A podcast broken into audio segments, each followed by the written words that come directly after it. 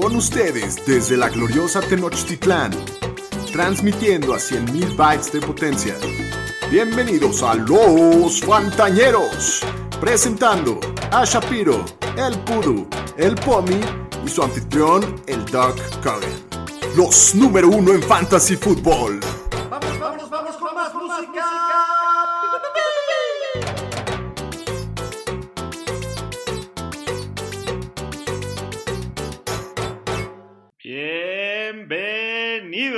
Sean ustedes a otro capítulo de Los Fantañeros. Seguimos en edición coronavirus. Eh, podcast de Fantasy Football, pero como siempre muy contentos de estar con ustedes. Vamos a empezar por presentar a mis amigos. Daniel Shapiro, ¿cómo te encuentras el día de hoy? Bienvenido. Muy bien, un lunes más, de los días más contentos de la semana, listo para relajarnos y hablar de, de fantasy. ¿Y qué onda, Pomi? ¿Viste el Last Dance de esta semana o no? Por su pollo. Bueno, ya vi, ya vi el, el primero de los dos capítulos de esta semana. Mi, mi admiración para, para, su grandeza, Michael, cada día crece más. Ya, ya lo amo como si fuera mi papá o mi primo. me, me, urge verlo, no lo he visto.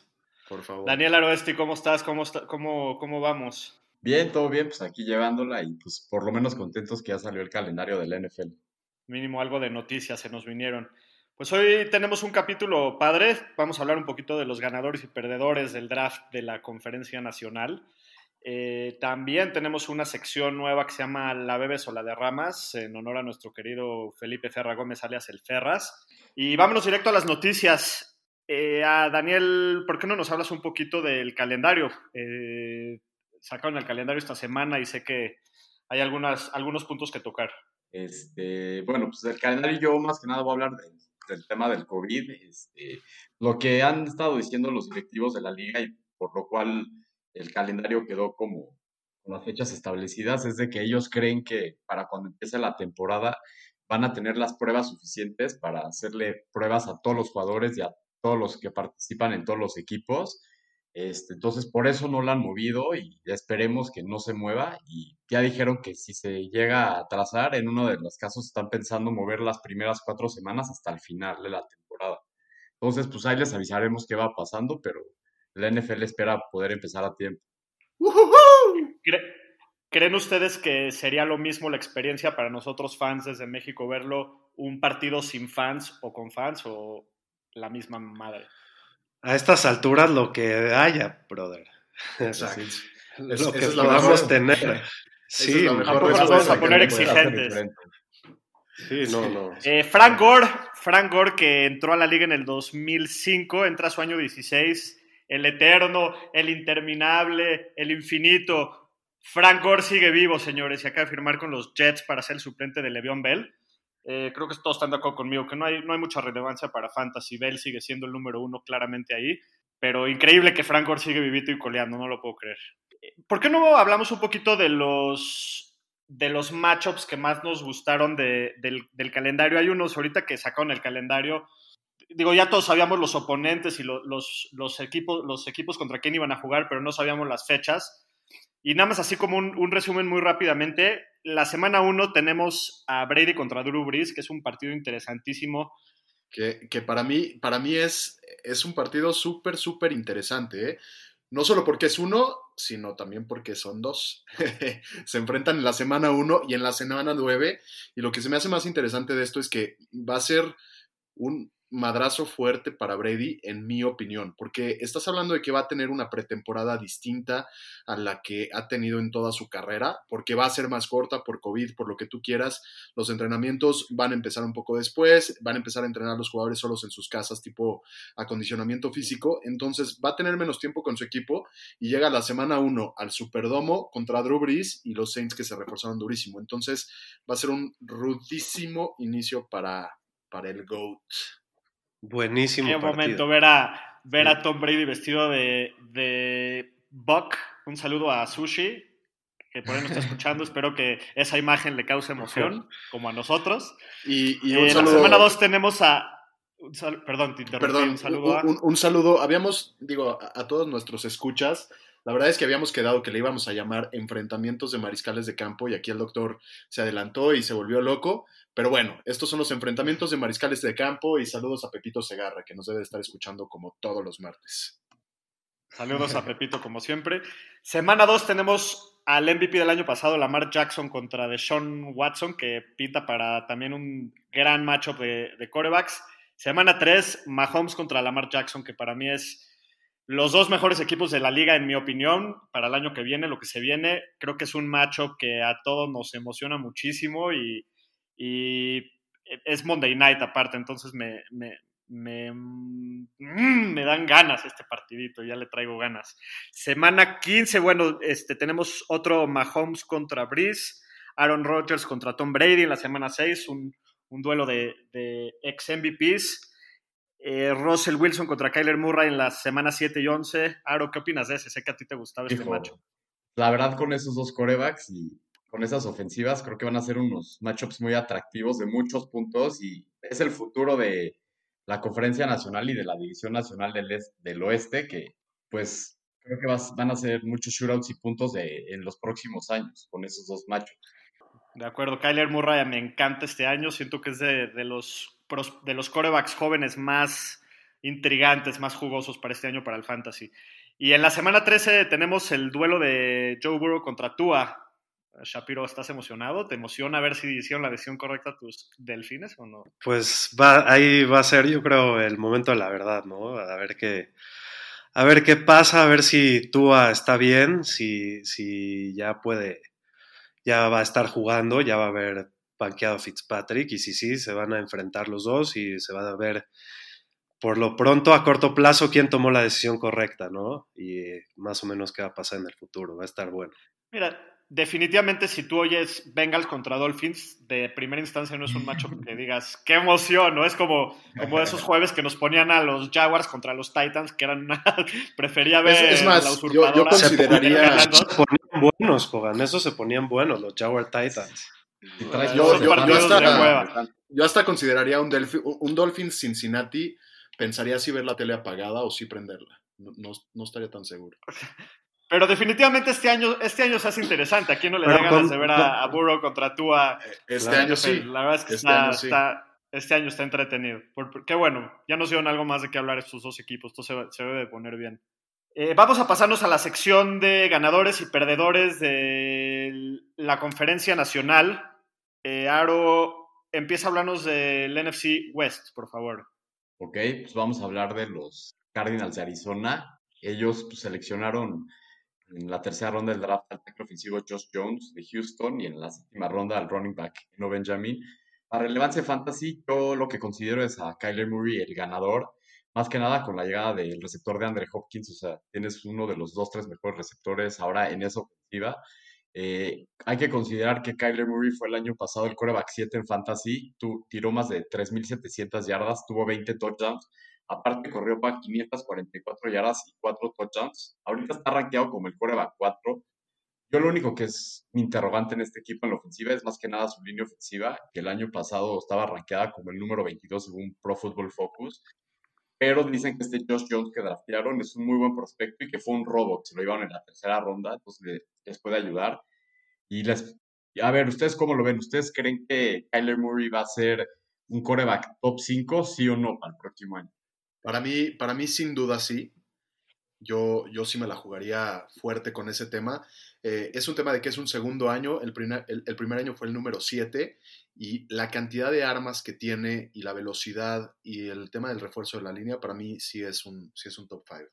Sí, no, simplemente su base de corredor es, es muy importante lo que va a producir en, en fantasy y sí lo veo como uno de los corredores mejor rankeados, perdón, corebacks mejor rankeados de la liga, sí. Yo estoy, yo estoy con Shapiro, opino exactamente lo mismo. yo también lo veo un top 5, la verdad. Y este, bueno, y también, o sea, también aquí hablando de fantasy, Hopkins, no lo veo como un perdedor, pero siento que a lo mejor su estatus en el ranking puede bajar un poco, porque pues este ha sido el jugador que más targets ha recibido en los últimos cuatro años, tuvo 150 el año pasado, y no sé en esta ofensiva con el tema igual del COVID, qué tan fácil va a ser su transición y qué tan fácil se vaya a acoplar, pero igual sigue siendo un crack y es de los cinco mejores de la liga. Y ahora les hago esta pregunta. O sea, imagínense que ustedes están por seleccionar al final de la primera ronda, ya se fue Michael Thomas, ya se fueron los mejores corredores. ¿Qué harían? ¿Se llevan a DeAndre Hopkins o a Devante Adams? Uf, De Andre. uf. Qué duro. Yo me llevaba, yo me llevo, van, o a- sea, para es mí- una pregunta realista. yo me llevo a Adams por simplemente por consistencia y seguridad, la verdad. O sea, se queda en el mismo equipo, no hay, no hay este, variaciones, no hay, no hay tanto riesgo. Con Hopkins hay un poquito más de riesgo. Pero es un, Yo me quedo, es un volado. yo me quedo, yo también creo que es un volado, pero me quedo con Adams por el simple hecho de que Devante Adams es el receptor con más touchdowns desde la temporada del 2018 y eso le da un upside eh, un, por un pelito por arriba de Hopkins, en mi opinión. No se pueden olvidar que la temporada pasada fue bastante decepcionante para Adams. ¿eh? Tuvo, tuvo el turf toe, una lesión de, de dedo gordo del pie, y, y no tuvo un gran año de fantasy para nada. Al final empezó a apretar un poquito, pero fue bastante decepcionante. Sí, se lesionó. Y a ver otra. Las lesiones, pues bueno. ¿Hopkins o Julio Jones? Uy, Yo Julio. me voy por Hopkins. Yo, yo me voy por Julio. Ok. Julio, eh. Sí. Ok. Sí, consistencia, seguridad. Sí, también. Y bueno, pues ahora hablando de los Rams, este, pues seleccionaron al corredor Cam Akers de Florida State en la segunda ronda y al receptor Van Jefferson en la segunda ronda, igual de Florida. Este, aquí no hay un gran ganador en el equipo, más que nada con la selección de Akers en la segunda ronda. Yo lo veo que pues, es el que tiene la oportunidad para llevarse la titularidad en el equipo. Pero pues lo que ha dicho Sean McVay es de que aquí van a distribuir los acarreos según cómo se vayan dando las cosas. Entonces, hay que estar pendientes qué está pasando en training camp y qué está diciendo el equipo para ver quién va a ser el titular, ¿no? Y aquí el perdedor más que nada es Daryl Henderson, que lo habían drafteado el año anterior y todo indicaba que iba a ser el titular, pero con esto y que está Malcolm Brown también ahí, todo indica que no sé qué tanta oportunidad vaya a tener, ¿no? Este, ahora Bueno, más de que vaya a ser, perdón, parece que va a ser un, un running back by committee, pero ¿quién, quién sería el primero que, te- que drafteas de, de los Rams? ¿Es, es Cam Akers o, o- o quién? Yo ahorita, como lo veo, sí, y lo que dice el depth chart, Akers, solo que se vea muy mal, puede ser que sea Henderson, pero si no, yo creo que es de Akers la chamba. Sí, pero es un equipo del que no puedes seleccionar para tu primera ronda un, un corredor. Sí, no. Hay No, que no, estar no. pendiente. nada Tienes más. que echarte un voladito por los, por los tres y a ver cuál pega. A ver cuál te llevas a la banca. Por uno de los tres. Sí, a ver cuál te llevas a la banca Y a ver cuál pega. Sí, sí, básicamente. De San Francisco, De San Francisco seleccionan en la primera ronda al receptor Brandon Ayuk de Arizona State y trajeron al tackle ofensivo Trent Williams de los Redskins, que fue un buen pico. Yo, como lo veo, el gran ganador de este equipo es el corredor Raheem Mostert, ya que no seleccionaron a nadie en el draft Matt Breida se fue a los Dolphins eh, vía trade. Y hay que considerar que San Francisco pues, es el equipo que, el segundo equipo que más corrió el año pasado, corrió el 51.39% de sus jugadas. Sí manejaron un running back committee todo el tiempo, pero Mostert, como iba avanzando el año y en playoffs se vio que se la iban dando cada vez más, que era el jugador de confianza de Shanahan. Entonces, yo lo considero que puede ser un running back 2 para fantasy, este, pero también tomar en cuenta que a veces cuando el año pasado, cuando había un jugador que estaba hot, era el que lo dejaba. Entonces, tener eso en cuenta nada más. Y considero también ganadora a Garópolo, porque se fue Manuel Sanders y Joe Staley que se retiró, pero trajeron a Brandon Ayuk y a Trent Williams. Entonces, también hay que tomar en cuenta que el año pasado fue su primer año que jugó la temporada completa, o sea, 16 partidos, y venía regresando de una lesión de ACL. Entonces, creo que debe de mejorar para este año y hay que tomar en cuenta, más bien, si no draftearon un, core, un coreback al principio del draft, creo que puede ser una buena opción al final. Este, tiene muy buenos matchups empezando la temporada, tiene un calendario fácil sus primeras cinco semanas y el año pasado acabó como coreback 14. Este, hablando de Seattle, este, mira, de fantasy relevante no, no seleccionaron nada más que un corredor DJ Dallas en la cuarta ronda.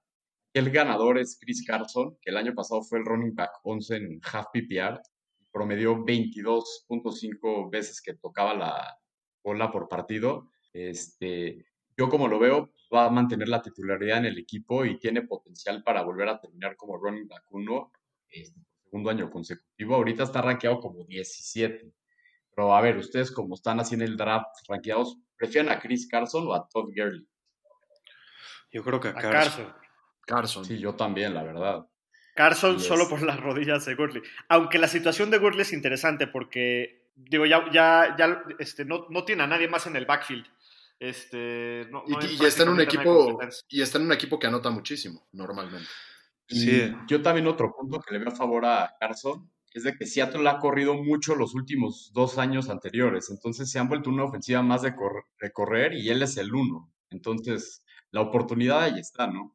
Sí, es interesante, pero sí el tema de Gurley está para pensarse un poquito. Ok. Está para pensarse un poquito, pero llega un punto en donde es demasiado válido. Ahorita yo voy a hablar un poquito de Gurley cuando hable de la, del NFC South y vámonos directo a eso. Pero quiero empezar hablando antes por Nueva Orleans. Los Saints que tuvieron solamente cuatro picks en este draft y realmente ninguno de esos picks es relevante para Fantasy. Ninguno fue en posición explosiva o skill position, como le dicen. Eh, hasta que agarraron un Tyrant en la tercera ronda, Adam Troutman, que la verdad es que no se, no, todavía no se sabe qué tanto voy a figurar en los planes del equipo. Entonces, realmente no hay mucho, mucho de qué hablar de los Saints en base al draft. De los Falcons de Atlanta, eh, para mí el ganador principal es Calvin Ridley, que aunque el año pasado salió a la mitad del año Mohamed Sanu y este año se fue Austin Hooper, que se fue a, a Cleveland, el año pasado Hooper tuvo 97 targets y según lo que veo, el siguiente en la línea es Calvin Ridley. Entonces, mucha de esa oportunidad la va a traer. Por el otro lado, tiene a Julio del otro lado de, la alineación que atrae al cornerback número uno de todas las defensivas. Entonces, yo creo que el que se vio muy beneficiado en este, en este draft de los Falcons fue Calvin Ridley. El año pasado acabó con casi 800, un poquito más de 860 yardas y 7 touchdowns. Yo espero que los números de él aumenten este año. Y, Gurley tampoco le ponen competencia. Demuestran que, que él es el, el gallo ahí en, en, en, Atlanta. Y aunque viene, todos tenemos la misma preocupación, ya lo mencionamos ahorita de sus rodillas.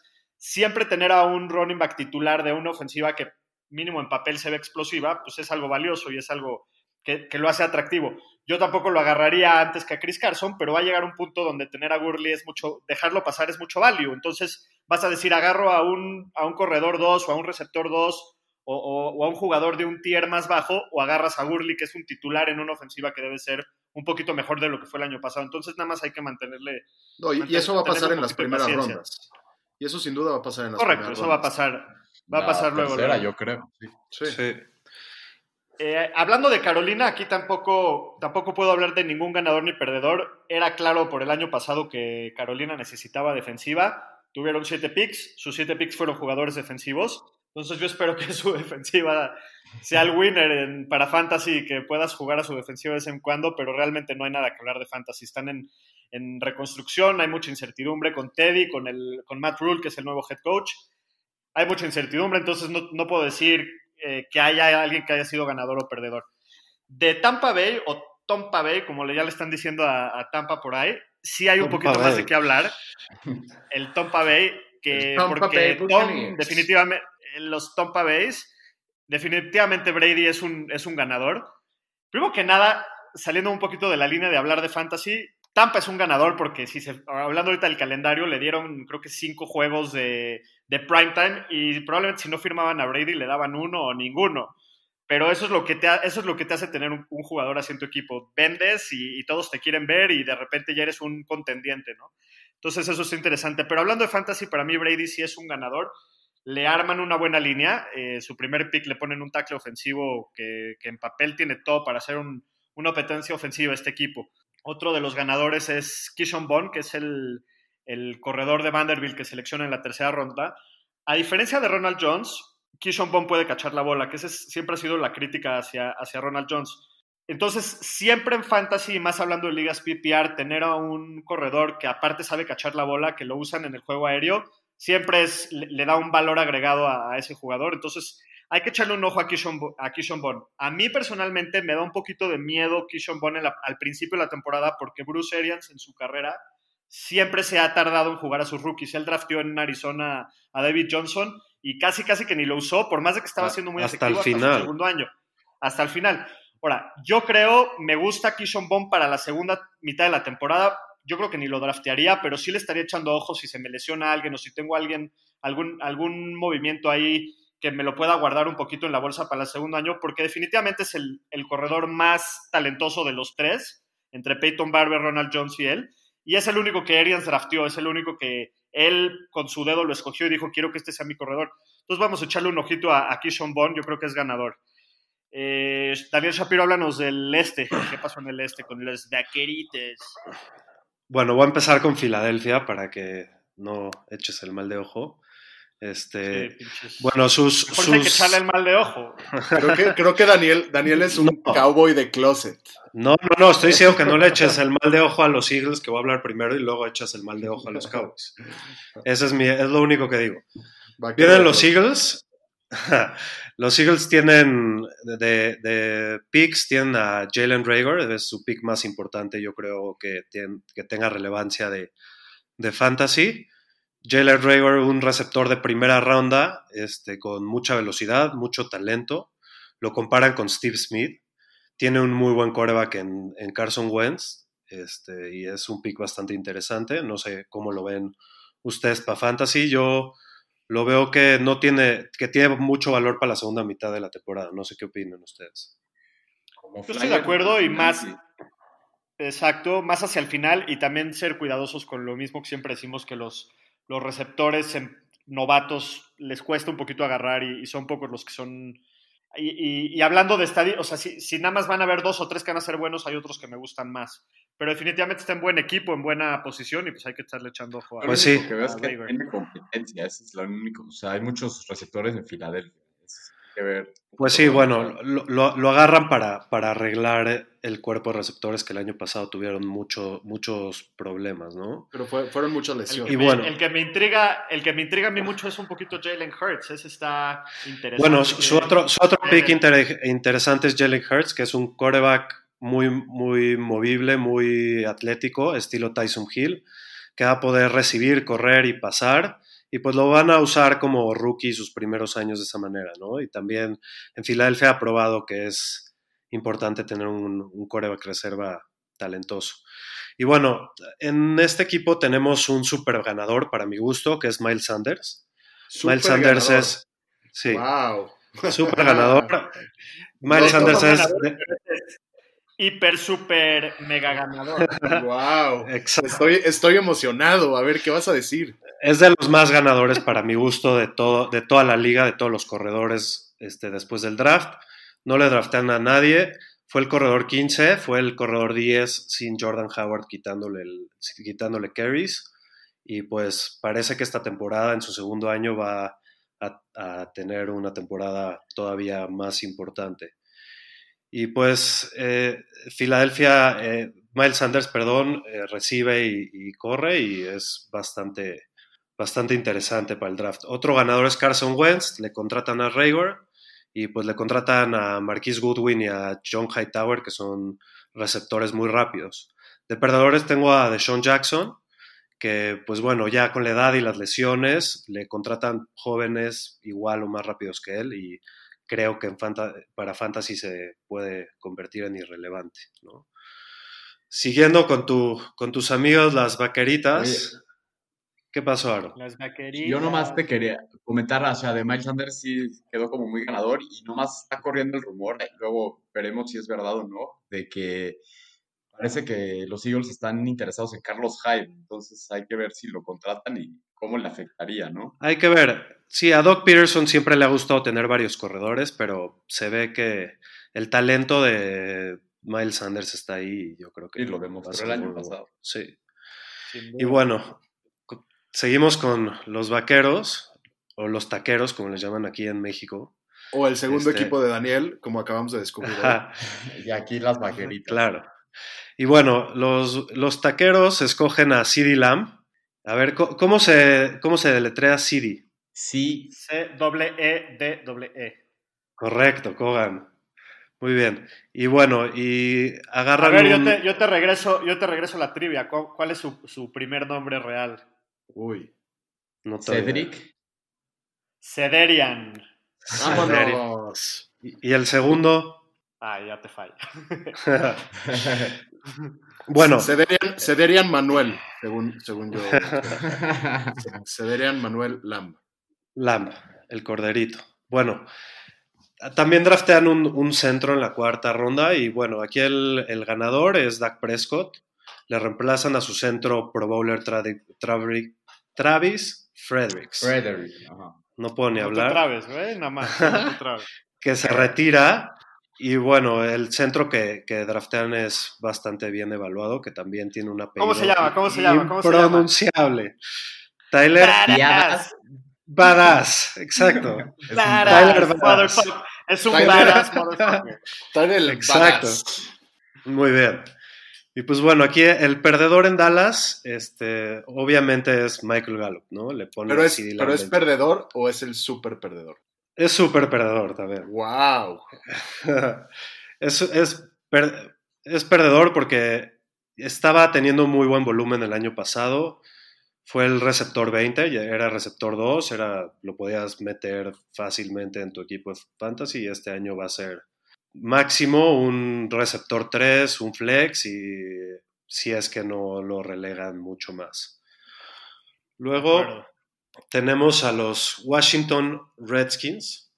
Su, su pick más relevante fue Antonio Gibson, que es corredor receptor. Así, lo ese. Un prospecto muy interesante, muy, muy interesante. Lo comparan con McCaffrey. Velocidad. Sí, mucha velocidad. Ron Rivera lo. Ron Rivera lo comparó con McCaffrey, entonces hay que echarle un ojo a Antonio Gibson. Y pues bueno, el ganador aquí fue Terry McLaurin, que no le traen competencia. Eh, sigue siendo el receptor 1 y fue el 24 en Fantasy, un receptor totalmente drafteable que va a producir en el año. Y pues bueno, aquí eh, este equipo tiene cinco receptores y para mí esos son los perdedores. Pues son, perdón, cinco corredores. Ya hoy se me pegó la Kogan. Pero bueno, este, tienen cinco corredores y pues para mí son los perdedores porque son cinco y pues, no, hay, no puedes agarrar a nadie hasta que se empiece a ver qué es lo que está pasando. Por eso, Antonio Gibson hay que echarle el ojo. Los corredores son Adrian Peterson, Darius Guys, Antonio Gibson, Bryce Love y Peyton Barber. ¿Cuál, cuál, cuál agarrarían?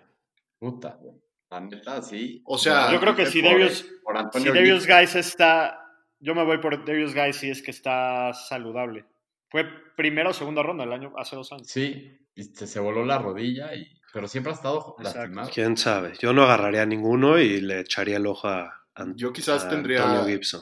Tendría a la banca al otro eterno dueño de mis pasiones, el, el AP All Day, Adrián Peterson, porque el año pasado, bien que mal, tuvo sus juegos muy interesantes. Es un Al cuate sí. súper competitivo, súper bueno, que, que saca la casa en cualquier momento. Sí está ruco. Alerta de hueso de sacos. Alerta de hueso de sacos, pero una, un hueso de sacos premium. Un hueso de sacos Es una- de, es de un- lino. Un hueso de sacos que es el fondo de las pasiones de Pomi, entonces no. déjalo- Correcto. Que se lo sabore el solito. Muy bien. Y bueno, ya para cerrar el, el NFC East, tenemos a los Giants. Sus selecciones más importantes de- en el draft fueron linieros ofensivos, Andrew Thomas en la primera, Matt Pert en la tercera. Y bueno, el ganador, los ganadores fueron Daniel Jones, Saquon Barkley y el cuerpo de receptores. En general, todos los jugadores de, de skills del, del equipo no les traen competencia, les mejora la línea ofensiva. Y de perdedor en fantasy no, no se me hace que, que haya uno en especial, no todos, no hay nadie que, que vaya a empeorar su producción este año. Pero sí se me hacen eh, in- interesantes los Giants, ¿eh? Se me hace que Saquon Barkley eh, el año pasado tuvo un año relativamente discreto, tuvo ahí como cuatro o cinco juegos que estuvo, que estuvo lesionado y en, y en general era el único que podía generar algo. Este año, con un cuerpo de receptores un poquito más sano, con una mejor línea, para mí Saquon puede regresar No. a ser el uno. El año pasado El el otro Golden, año de eh, Daniel Jones.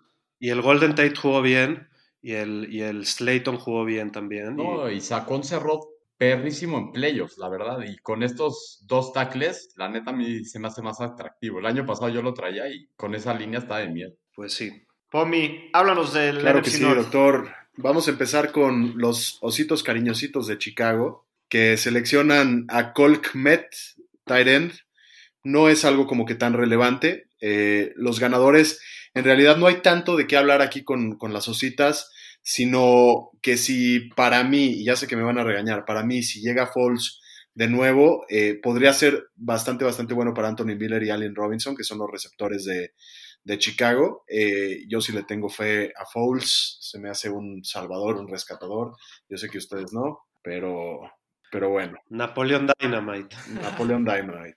Y, y, les quería hacer esta pregunta, ¿a quién, a quién seleccionarían en, en Fantasy? ¿A David Montgomery, corredor de Chicago de segundo año, o a DeAndre Swift, el novato de Detroit?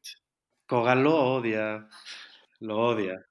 Odio a Montgomery, lo odio. Es que el año pasado lo tuve y cada vez que veía un juego de Chicago siento que corría, cada vez que le daban la bola, corría tres yardas y lo tiraban, dos yardas y lo tiraban. Y tiene talento, me gustaba de college, pero yo me voy por DeAndre Swift. Y aquí los perdedores de Chicago son los 10, sí, 10 tight que tienen el roster. Si hay 10 tight en un equipo es porque todos son los perdedores. Eso fue su primer pick. Es como lo más Chicago tener 10 sí. increíble. Oye, bueno, pasamos a Green Bay. Eh, Green Bay que selecciona a Jordan Love, mariscal de campo en primera ronda. A AJ, a AJ jugadoras, jugadoras. A AJ Dillon, corredor. Y a Josh DeGuara, tight end. Los ganadores, definitivamente no hay ganadores en este equipo. Y los perdedores, para mí, son los Aarones. El Aaron Rodgers y el Aaron Jones. Jones, eh, el año pasado fue el segundo corredor en puntos. Imagínense la importancia. Muy, mucha parte de esto fue porque tuvo 16 touchdowns. Eso no es tan normal. Tuvo 1500 yardas todo propósito, pero sí los touchdowns eh, se convirtió en un, corredor de línea de, cerca de touchdown. Y eh, fue muy dependiente sus puntos de fantasy para con esto. Yo les quería preguntar qué opinan. Aaron Jones, el año pasado tuvo 16 touchdowns. Aaron Jones tiene 12 touchdowns esta temporada. No creo. Yo creo que por, por ahí cerca, yo creo que va a tener 11, 10. Yo sí te compro los 12, pero no llega a los 16, pero para nada. Obvio. Porque le, yo igual, yo estoy igual le pusieron al corredor, al corredor este de Goal Line, que es sí, como AJ Dillon, que es un corredor más grande. Ajá. Sí. Es más grande, pero no, lo, lo, mencioné el capítulo pasado. No entiendo la decisión porque Aaron Jones es de los mejores corre, corredores en el, en la línea para meter touchdown. Y esa es la especialidad de AJ Dillon, es el tipo de, de jugador que es. No Muy bien. Y entendemos la decisión del core. No, no, no, no, se entiende nada. Afortunadamente las empacadoras no, espero que no, no me regrese esto. Este, estás feliz, güey. Yo estoy feliz, yo estoy feliz. Te va, te va a caer el karma, por mí, el karma total. Eh, esperemos, esperemos que no. Va a venir Aaron Rodgers a Diariamente le rezo a los dioses del emparrillado que eso no suceda. Del emparrillado. pasando, pasando a Detroit, Detroit lo único que hace interesante para Fantasy, ya hablábamos un poquito de él, es agarrar al corredor de Andre Swift en segunda ronda.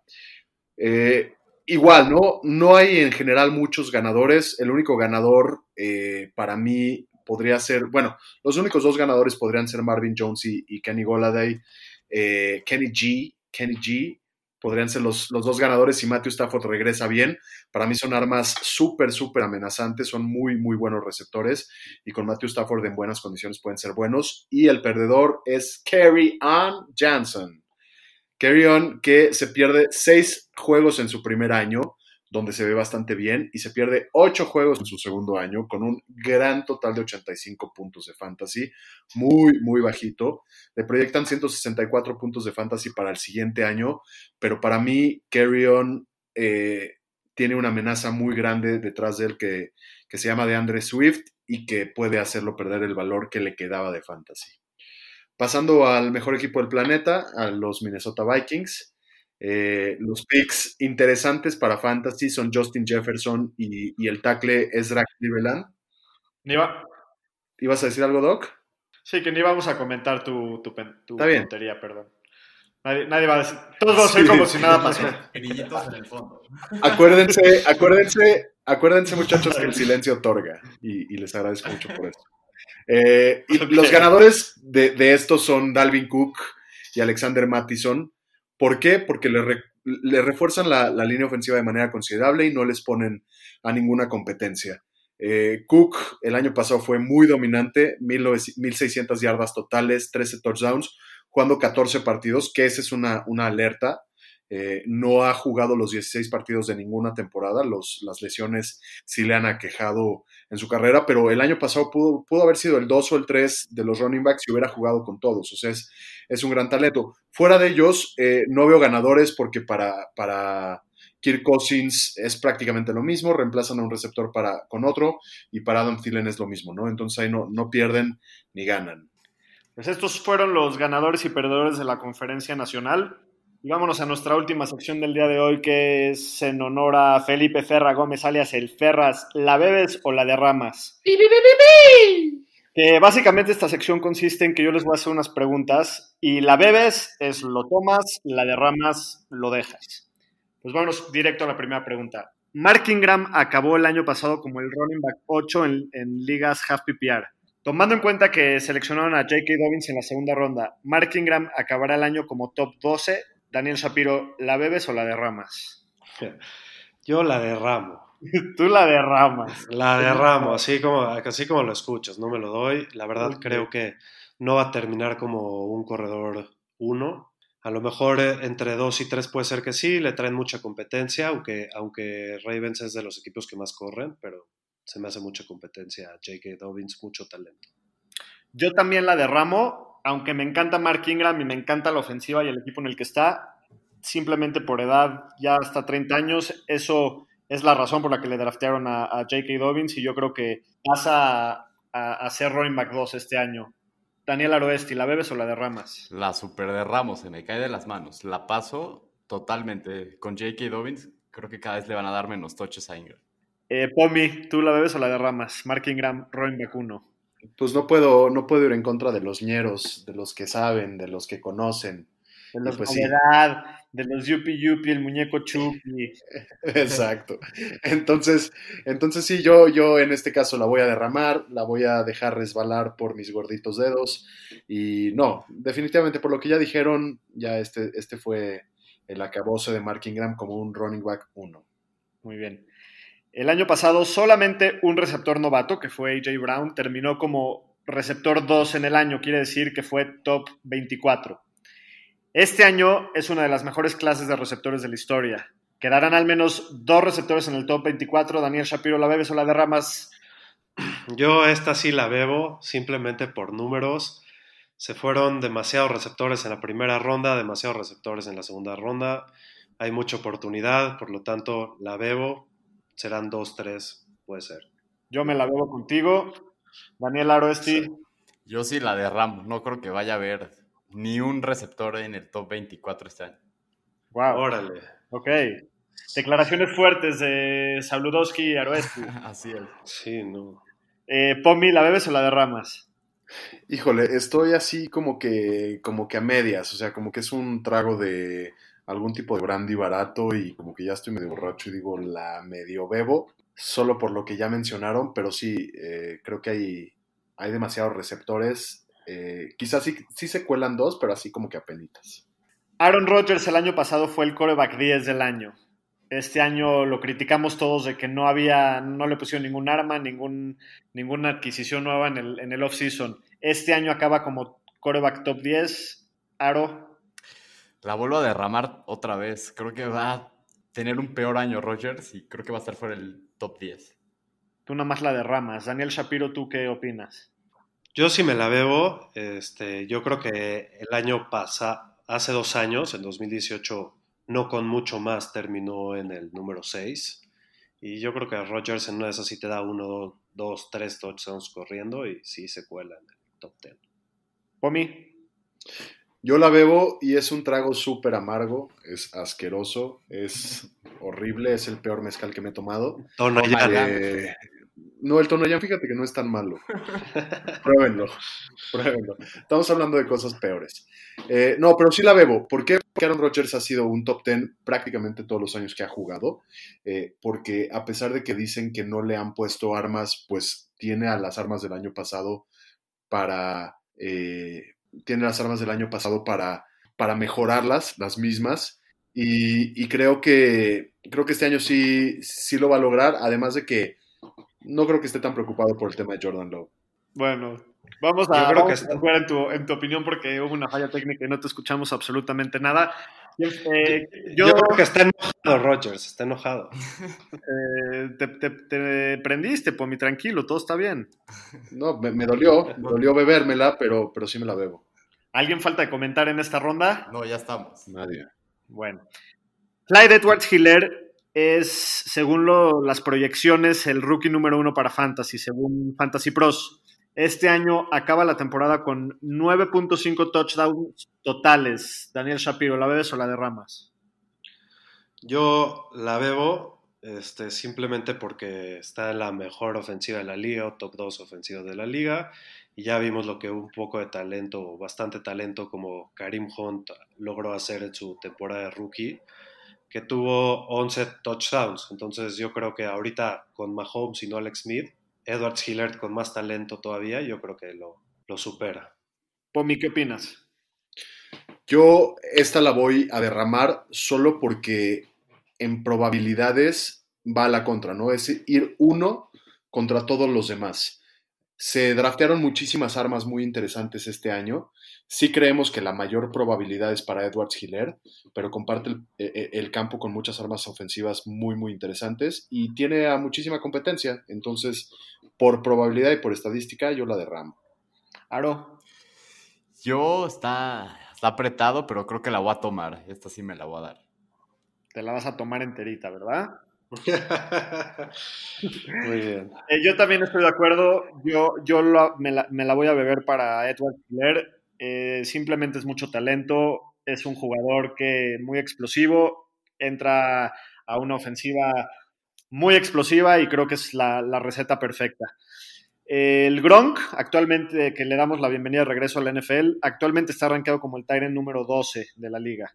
¿Ustedes creen que acaba en el top 5? Para que se den una idea, Darren Waller, Hunter Henry, Evan Engram son el 5, el 6 y el 7 respectivamente rankeados. ¿Creen que el Gronk acaba por arriba de todos ellos? ¿La beben o la derraman? Dani Aroesti, ¿qué opinas? Yo la voy a derramar. No sé, me da miedo que pues ha estado un año sin jugar y siempre fue un jugador que se lesionaba mucho. Entonces creo que no la voy a tomar.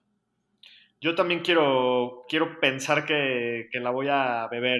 Este, a mí me gusta, me gusta el, el- cuento de, de hadas de, de Tom Brady y Gronkowski reuniéndose una vez más y, rompiendo madres. Da- Shapiro, Pues por un lado dicen que Gronk está mucho más saludable que en, en las últimas temporadas, pero yo la voy a derramar. La verdad es que top 5 se me hace demasiado alto. Prefiero a Waller, a Henry, no sé si a Van Ingram, pero puede ser.